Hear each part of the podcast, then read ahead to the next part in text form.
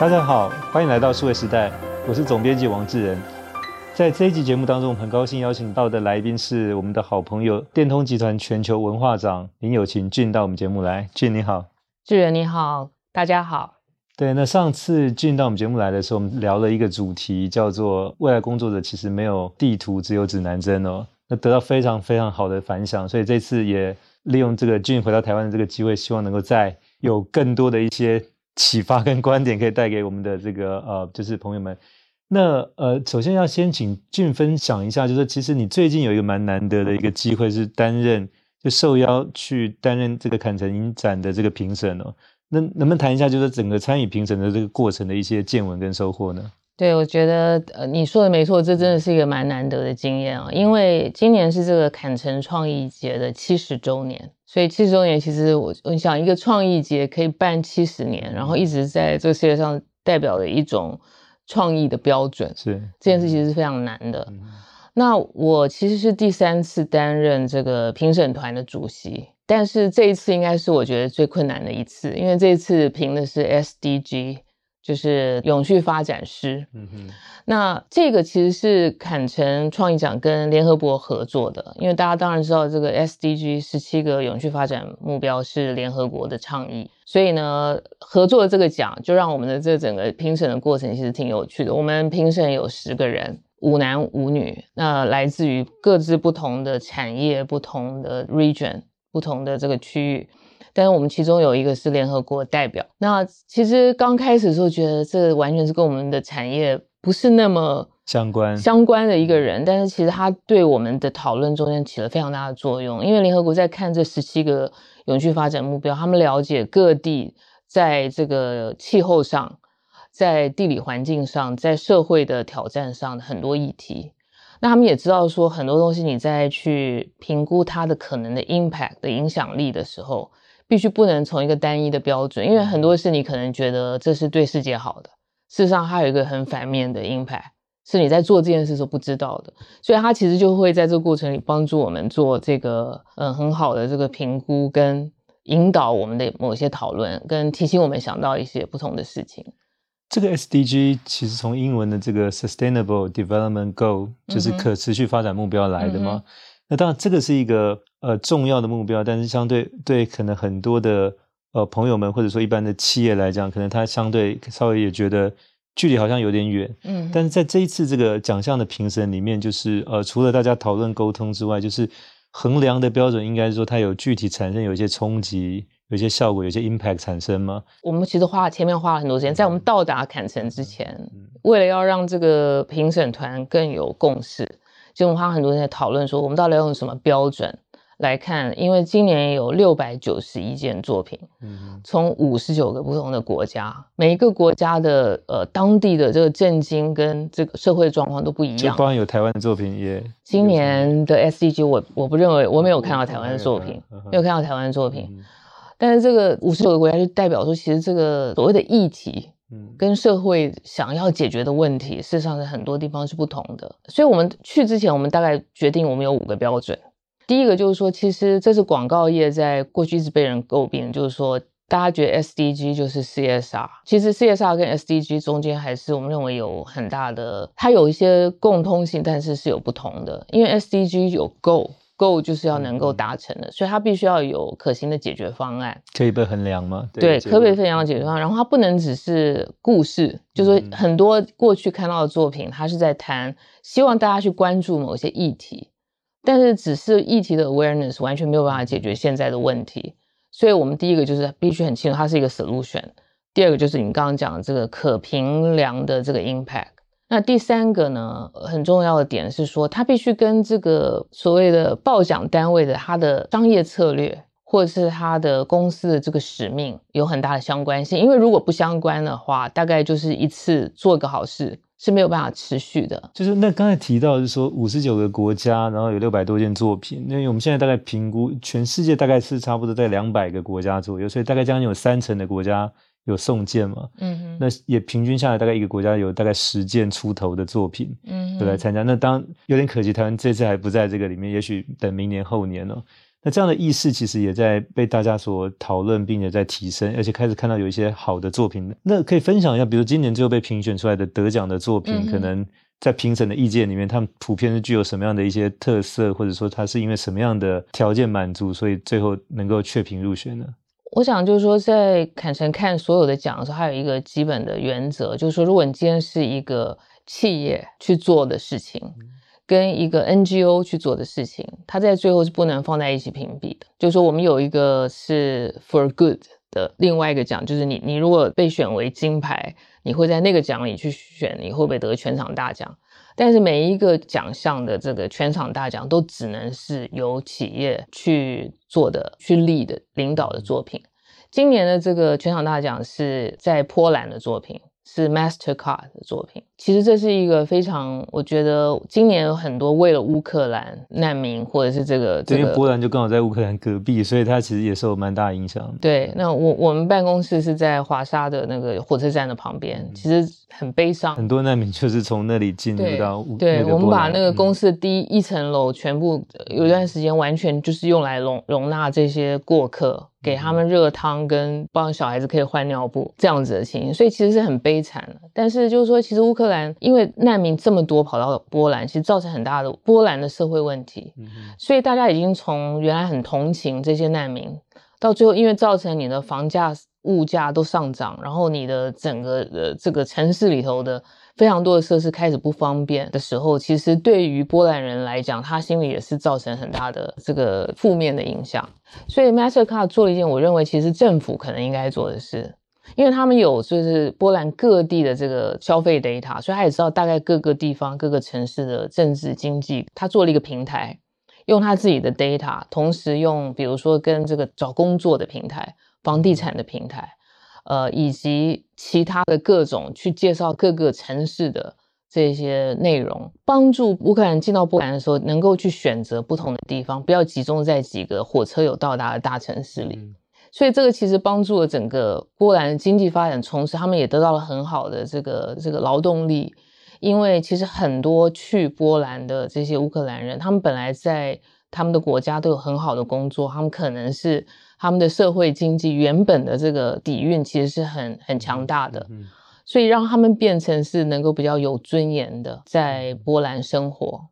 所以这个影响力大到什么程度？就是有一百五十万的乌克兰人最后在波兰定居了，其中百分之二十以上的人说他们是用 Mastercard 这个平台找到他们应该居住的城市。所以这个其实就是所谓的一个企业相信某一件事情以后，他他去做了很重要的连接，然后没有去考虑。就是，只是自己的商业利益，但是对于呃这个族群的资源，事实上他的 core business 事实上也因为乌克兰人进入波兰之后，得到了另外一个新的成长的区间，所以我们觉得这个作品真的是很难得，他的动作这么快，然后这么快就造成这个所谓的 ecosystem。当然，我想他触及的是一个蛮蛮深层的一个族群跟社会甚至国家之间的议题，因为。其实难民在欧洲这些年来，我想过去这个大概有二三十年时间，其实都是一个蛮敏感的议题。因为一方面是说，在北非、在在中东，其实每次有发生事情，大概都最直接往欧洲跑。嗯，那可能欧洲很多国家之前也都会很义正言辞声援，但等到难民要进来，大家都觉得那最好不要到我这里来。所以前几年大概有发生，就是像德国可能在接纳难民，大概会是比较多，但是。你时间一长，他也会在社会产生一些不同的声音哦。因为比如可能这些难民有一些来自比较底层，也许会占据一些工作，或者说也许他会分享了一些你的社会福利等等，或者教育的一些资源。嗯、比如他们有很多是有有带小朋友过来，那所以一开始的可能大家觉得我们应该帮忙他，但是他进到你的生活跟你的社区当中，又跟你的生活方式不一样的时候，这里边宗教又不一样，就会开始有一些问题产生哦。那当，怎么样去吸纳、融入，并且可能让它成为你社会当中一部分，那这个就需要有更长期的一个目标在后面去支撑，才有办法。比起那个短期可能比较热热血式的口号，要来来得更重要。所以，那在这个部分的话，当然就是呃 m a s t e r c a r 它作为一家企业，也实现了他所相信的一些目标。那在这一次这个评审当中，除了刚才提到这个案例，还有没有一些其他让俊比较印象深刻，觉得？想拿出来跟大家所分享的，其实真的很多。但我想，我就有一个是我自己个人非常喜欢，它其实是一个叫做“狗无国界”的一个案例。那这个案例其实是，呃，法国有一个居里学院，他做了很多研究，研究出来说，狗的嗅觉其实非常灵敏，它可以很早期的去闻出疾病。所以他们，呃，刚才比如说他们训练乳癌怎么样从气味去分辨，嗯、到最近他连这个 COVID 他们都可以闻出来，就是从这个病人身上的气味，他可以闻出来是不是早期他有这样的可能性。那这个案例其实是它是一个 NGO，但是呢，它去解决两个问题，一个就是说偏远地区的医疗资源是不够的，你可能要去照一个这个乳房摄影，可能要走两天，坐船坐两天才能到一个可以帮你检查的地方，所以很多这个早期的检验都没有办法发生。那他们看到这个就是说，你怎么样能够让有一些医疗资源可以到这个偏乡？而不用在所有人都跋涉这么长的路，去到一个医疗机构里，因为这个事实上会让所有人不愿意，这些病人也不愿意跋涉这么长，他们就一直拖，到最后就变成很严重的疾病。所以事实上是把这个呃流浪犬，因为全世界大概一年有几百万只流浪犬会因为没有办法被安置而被安乐死。他们想，如果他们可以把这个流浪犬训练成医疗犬，他们就可以跟着医疗人员到这个偏乡。去做这个嗅觉的第一次的这个 screening，嗯哼，然后把这个有可能有问题的病人再到医疗机构，先先先把它分辨出来，这样没错。其实这个想法蛮好，特别因为如果是在过去三年疫情，然后可以把它训练成有机的快筛剂，是，就可能就不用回家去捅鼻子，可能这个狗帮你闻之后就可以判别出来这个人是到底有没有确诊的话，其实也是一个非常方便的。没错，没错。所以这个我们认为它是有很大规模化的可能性，而且它解决了事实上的两个社会问题。流浪犬的这个这个议题是一个真实的议题，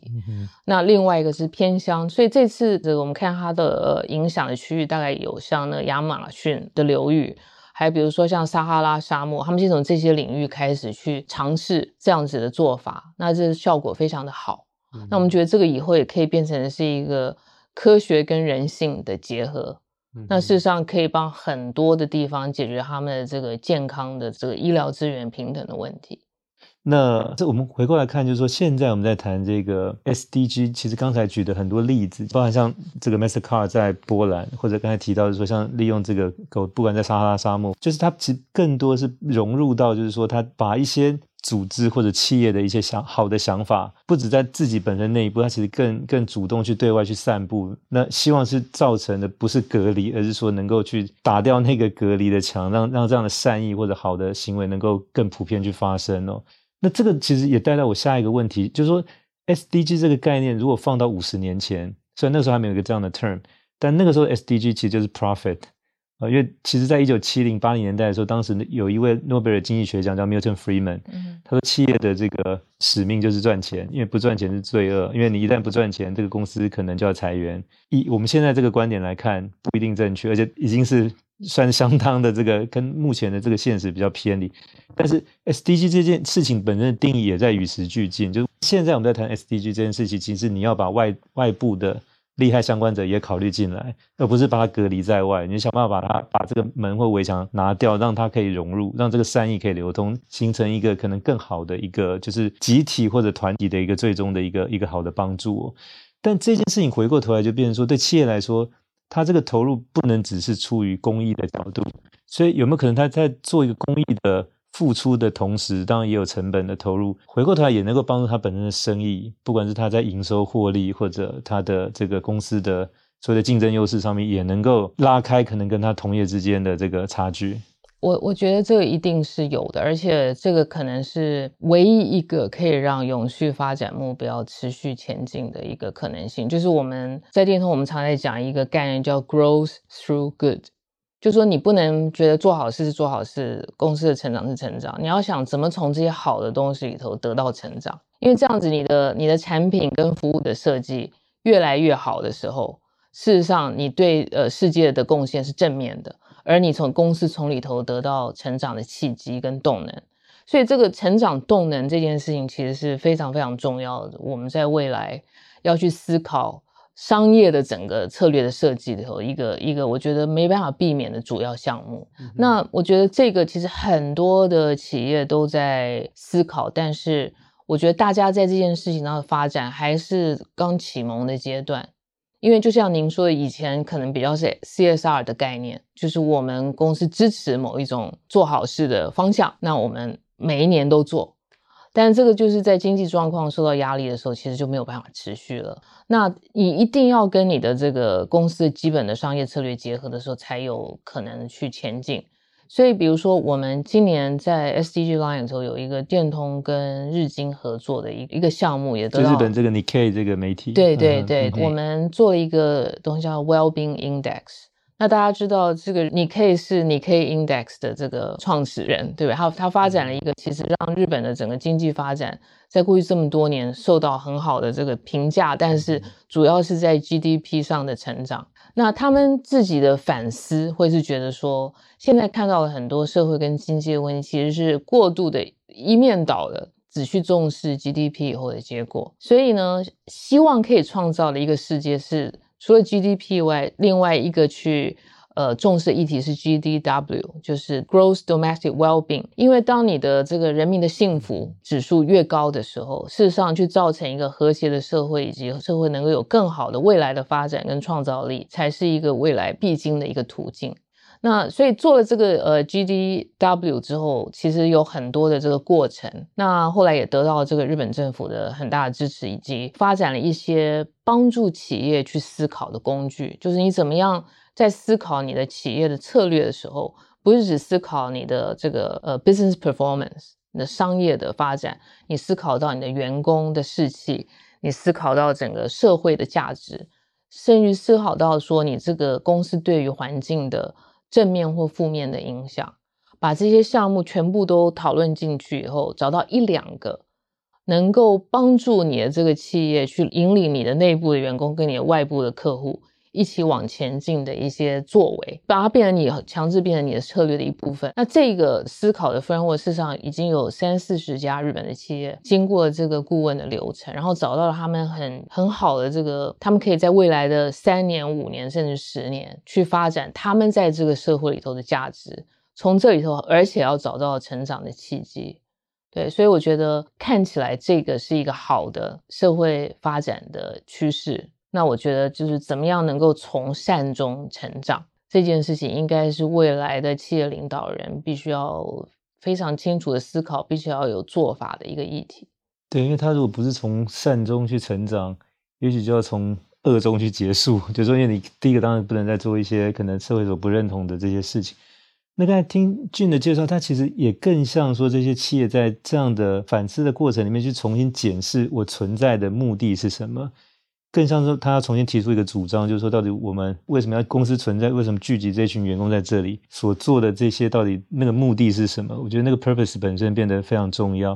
那当然，它不一定是所谓的，一定是达到刚才讲的这个 grow through good，但起码说，员工，特别是现在针对比较年轻的员工，他其实很多时候到这家企业来，不是只为了一份工作跟薪水了，他其实也很在意，就是说，那我在这边可以实现什么样我的价值，我所参与的这些工作，最终所。创造那个目的到底对我的意义是什么？其实这件事情现在对年轻人蛮重要的，所以它不只是说受到可能外部的呃利益相关者对这个组织或企业的期待去推动，它其实来自本身内部的这种压力，其实现在越来越迫切。我觉得呃非常正确，就是人才，就是所有现在的年轻的工作者对于工作的期待，以及对于工作给他们的意义。跟可能十年以前、二十年前，或者是他们父母开始工作的时候是完全不一样的。我觉得这个使命感跟就是呃对社会产生的价值这件事情，其实变成是很高的一个评估标准。就是你你做这件事，你自己觉得很有意义的这个原则，已经变成是很多年轻人在求职，或者是他在选择品牌，就是他选择他的消费的品牌的时候，一个很重要的这个评估标准。所以，企业不管从自己内部员工的角度，或者从你的心开始进入接受你的品牌这个消费者的角度，你都必须要做这样子的改变，而且是真实的改变，不是只是口号，不是只是美丽的故事，而是能够让消费者真正能够看到你所做的、你所有的进展。这件事情是一个，我想所有的企业在现在必须要面对的一个很重要的挑战跟机会。对，因为近其实平常其实有蛮多时间在上海，那因为之前我也在上海工作，那就会碰到，比如说有发生这种大的天然灾害的时候，比如说呃洪水还是地震，那很多其实就会去看，比如说我们公司有没有捐钱，捐了多少，是不是比人家更差或者更多？那这是一个。那比如在近期在台湾发生，比如类似像有一些这种 Me Too 的事件的时候，其实员工也会很期待，那公司是不是尽快有一个性平调查委员会了解这个情况，并且给予一个合理的一个处置。假设公司都没有动作，他也会觉得，那我待这个公司到底是怎么回事？我还要不要可能考虑继续留下？就是说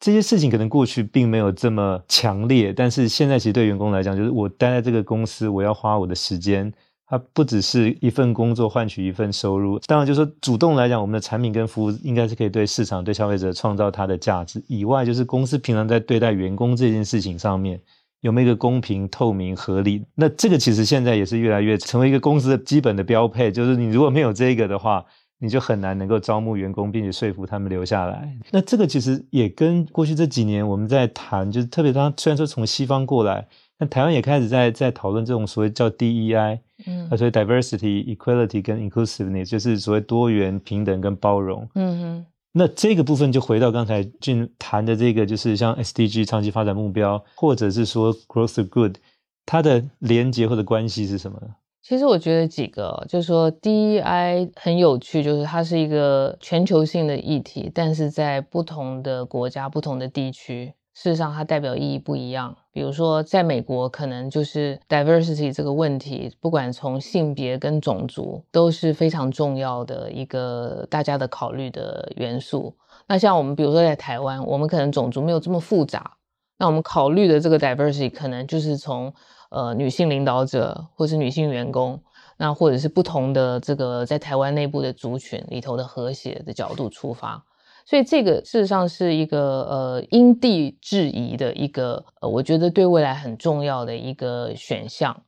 那其实 diversity 对一个公司或者是企业的发展，它的重要性是来自于说，不只是我们刚刚谈到的这些所谓的 representation，就是代表性，不同族群或者是这个呃人物的代表性，还有来自于不同的思维，不同的思维方式事实上是创新的这个基本的前提。所以，diversity 是 innovation 的一个基本的前导。如果你所有人都想的一模一样，大家就很难创新了。嗯、所以，这个事实上是很多公司的命脉，是来自于 diversity。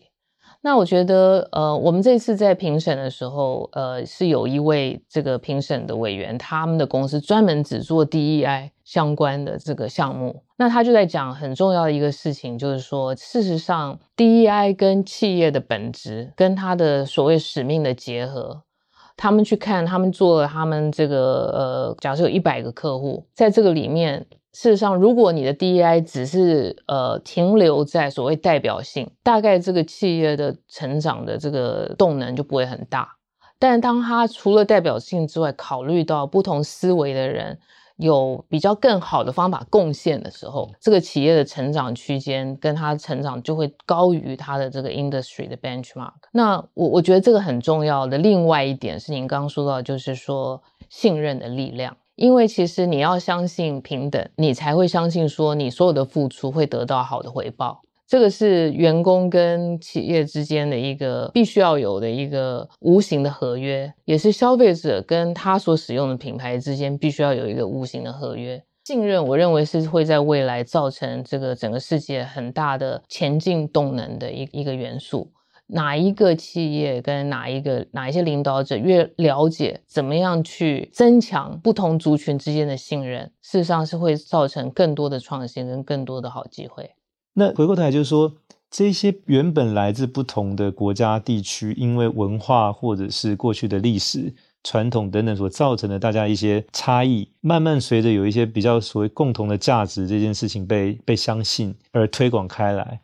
那我想，当然这件事情一方面对企业来讲也是一个考验，就是说，那你能不能通过这个考验，单纯是以内部的这个所谓的获利转到可能你跟外部的这个关系。从过去可能比较有有阶级，然后要求员工去遵从上面的这种比较命令跟这个接受命令这样子，你你更多是说愿意去让员工相信，并且达到这个平等以外，就是说，那对于在台湾的工作的工作者，会不会随着刚才我们所谈的这些事情，就外在条件的改变，离成为一个全球工作者越来越近？就是他能不能相对来讲寻找到更多的机会？如果他相信也实践这些事情之后，我认为这个应该是台湾年轻人下一个很重要的一个伸展自己抱负跟转型的的机会，因为现在世界是平的。然后，其实台湾的年轻人对于科技工具的这个使用的熟练度非常高。那如果你把你的心开放，并且去了解，就是说你所有的想法跟技能跟创造力，怎么样能够在不受地理环境影响的状况之下加值？事实上，我觉得这就是一个很很好的第一步。你看，像我们很多同事的上班，其实你根本不知道他在哪里，但是他对于这个最后结果的价值，事实上是无可怀疑的。那台湾，我认为我们的这么多年以来的这个教育水平跟团队的整齐度，事实上是可以造成很好的结果，不管是个人或者是团体。那台湾事实上很好的是说。呃，是很很多公司的 R&D 的这个基地，而且是很多所谓的 test market 很好的一个一个市场，所以这些经验事实上造成了个人的这个工作者跟全球接轨的能力会更高。那不管你在哪一个产业，事实上我认为只要有足够的对其他文化了解跟沟通能力，这件事情都不会是一个一个只是一个理想，它它的确是马上可以实现。是，那以俊本身来看，就是你来自台湾，那目前担任是电通集团的全球文化长。那电通集团其实是从日本开始的一家公司。那当你要接触到现在，其实也经常世界各地要出差，去不同的你们在各个城市的办公室接触当地的客户，也会有碰到，比如说你在波兰华沙，你可能要开放一楼给这些所谓乌克兰的难民来，可能提供他一个暂时可以栖息。就是说，这些大概不在原本的工作的想象当中会发生，但是像这样的所谓的黑天鹅事件，现在慢慢变成一般天鹅事件，就是属于经常大概率会发生。所以当发生要去应对之外，就是说那有有办法去做一些事先的规划，或者说什么样有有某些通则是从先前处理类似像这样事件的经验当中所整理或总结出来的吗？我觉得这又回到我们上次在聊天的那个老话，就是说，我觉得现在这个世界就是没有地图，只有指南针哦。因为事实上真的很难画出一个精密的地图，告诉你你该怎么走。你大概就模糊的知道有一种方向，然后那个方向事实上是能够激励跟 inspire 你自己跟别人的。然后大家就朝着这束光走过去，事实上可以开发出跟创造出更美好的未来。我觉得这个心态会是第一点，就是说，我们以前在做很多事的时候，会有一些 SOP，认为这个事情发生就一定要这么做。现在在证实说，百分之七十的事情可能都会有别的做法。那怎么在这个里头找到一个最适合自己的途径？其实我有时候会回到自己，要反求诸己，回到你自己内心，可以感动你自己的那个力量。当那个力量跟价值观跟你的工作是结合的时候，这就会是一个最完美的工作。那我觉得每一个人都是在这个寻找的过程，所以这个地图跟指南针的这个比喻，我认为在现在这个世界里是应该是我们自己每一个人大概每天要提醒自己的一个一个很重要的一个指导方针吧。对，就是这个指南针跟地图，这个确实是一个蛮蛮生动的一个比喻哦。那再回过头来，就是说，像以现在这样的一个所谓全球工作者。在俊的看法来看，就是，呃，同样在有一部分是他可能个性天生就是比较积极，愿意面对挑战，并且去解决问题哦。那有一些是我们谈到所谓能力，那但能力是后天要培养，而且可能要不断的汰旧换新的。你们目前像在找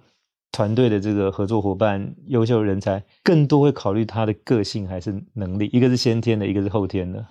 我觉得与其讲个性，不如说价值观。就是说，价值观当然应该是说，不同个性人都可能拥有相似的跟相同的价值观。那价值观，我认为是凝聚团队的一个最重要的原则。所以在像我们公司有我们叫电通八维，就是有八个很重要，我们认为在电通上班的时候很重要的这个原则。这是我们做事的基准的原则。比如说，我们不会选简单的事做，我们每一件事思考怎么选择更有挑战性的事情做。很多不同的这个这个原则，事实上会造成大家在一起工作的时候那个满足感。嗯、那你想想看，如果是找到了一个人，他不管他的个性或者他的能力如何，但是他没办法接受，就是什么事情你不是只是找一个最简单的方法做，而是找一个你觉得最有趣的方法做，这样子的一个价值原则的话，他在我们公司上班一定很痛苦。所以价值观，我认为是现在在凝聚团队，尤其是不同文化的团队，大概最主要的一个凝聚的一个精神。对，那那个应该会比较先天，因为他的价值观通常会受于他的家庭教育、学校教育，大致上应该是在他二十五岁前，特别是可能进公司之前，大概已经差不多雏形已经具备，再进去也许稍微打磨改变百分之一二，但是他不会有太大的变动，但他的能力有可能是从一张白纸慢慢不断的加强，那个是比较是后天的。从这个来看，可能那个价值观。跟个性还是跟他先天这个会是比较比较相关的，没有错。所以所以其实讲到一个，就像我们公司的平均年龄，全球平均年龄是二十七岁，我们都是拉高他的的人。对对，那二十七岁是我们的平均年龄，所以事实上我们有非常多非常年轻的员工。那另外一个，我们后来最近发现，就是我们开始做一些 program，我们全球有一个 program 叫 The Code，其实它就是去训练这个在大学或高中的这些学生。希望让他们，比如说，比如说他们去接触更多的永续跟数位转型的这个理解，可以让他们对这个世界的了解有一个不同。因为我觉得价值观是一个，另外一个是世界观是另外一个。就是当你的价值观是符合，但你的世界观是狭窄的时候，事实上对于现在全球合作，作为一个全球工作者是不利的啊。那因为那还是很容易有一个保护主义的心态，而不是一个开放的心态去共创。那在我们的行业里，共创是非常重要的。对，那特别是说，这个共创应该会来自于很多的这种任务编组的这种所谓的专案团队。那它有可能是跨时区、跨国家的，所以在这样的团队里面，你就会有可能会碰到肤色、性别，或者是可能专业背景是不同的情况下，大家怎么样能够同力合作，最后把结果能够交出来完成？这个会在你们呃，比如安排类像这样的。专业团队都会刻意去增加他的一些成员的彼此的差异性，或者说可能会刻意去减少，让他比较容易形成共识。就是我我觉得是看专案，嗯哼，还有看客户的需求，还看我们的目的。因为有一些我们是我们是刻意把人打散，让大家更容易接触到一些你平常工作上接触不到的人，有的时候就会产出。很有趣的这个结果，事实上，像我们这个所谓的 social impact，就是社会影响力这样子，这个这种族群、这种群体，我们在公司的那个合作群上有专门是对社会影响力有兴趣的人，这种人大概就是从世界各地不同的年龄层都有很多人来来参加。那这个其实就是你去谈到一个公共卫生，或者是谈到一个呃，像前一阵子我们在做一些案子是去减少疟疾的，其实你会很惊讶，就是说对这个议题有兴趣的人有这么多，有这么多人想来贡献他们的想法，有这么多人想来贡献他们曾经看过或想过一些创新的事情，能不能把这些事情真的真的实现？做出一个项目来，然后去去把这个疟疾也许无法终结，但是起码可以 improve。所以我，我我觉得这种从跨世界、跨时区的这个合作，我觉得是要看议题。但是在多半的状况之下，它有各种各样多元的人一起去共创的时候，它的结果都是比较好的。但这会牵涉到有一个很重要的训练，就是说，如果你今天是一个专案经理。你要领导的是一个跟你在一个同时区、同样文化，你完完全了解他们的团队，跟着去领导一个来自于四个不同的这个州，然后五六个不同的国家、不同的时区的人，你对于呃倾听跟尊重的这个能量，要比你是在你的自己的国家里跟市场里去领导一个团队要大很多。那这个这个事实上需要很多不同的方法。跟理解，跟跟事前就是你要更有对自己的了解，可能要更高，才有办法产生好的结果。否则很多时候就是专案经理做到后来，就是开始时候很兴奋，觉得哇，我要管理一个十个人的团队，来自不同的地方，这太有趣了。到六个月之后，说我真的我必须请一个长假去外面休息，因为只有做这件事真的很辛苦。我觉得那个就是在期望跟这个现实之间的差距。那这个部分事实上是可以借由训练而让他有更多的方法去达成的。是，那虽然说俊今天举的例子大部分都是从广告创意行销这个领域来，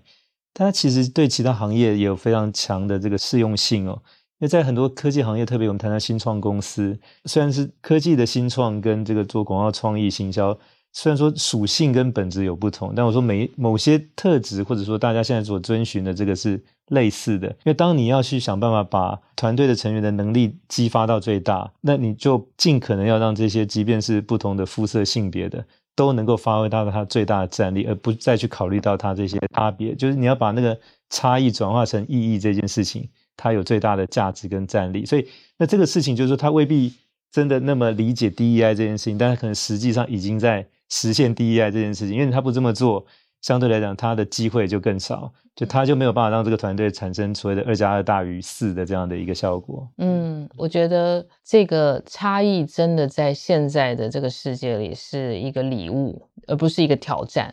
嗯，那当如果你把差异变成是与希望大家的差异减少。的这样子的心态里头的时候，事实上就是上帝给你的礼物，其实你没有善用。因为越多这种想法不一样的人在一起的时候，真的撞击出来的结果。而且我同意，这不是只是广告行销的行业，我想所有的行业，事实上这个创新的需求现在都越来越高。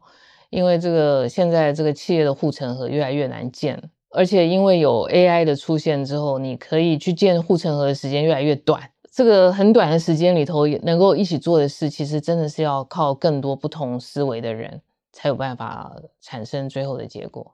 所以，我想这个其实对经营者，或者说参与新创，或者说在这里面现在正在对应这个变化的工作者来讲，其实都是一个值得去学习跟不断的去深化，就是加强自己能力的一个一个部分哦。这次我们在评 SDG line 的时候，有一个，因为我们一直在谈，就是说对供应链。因为这个 SDG 跟这个可持续很多事情在谈的是供应链上下游的之间关系。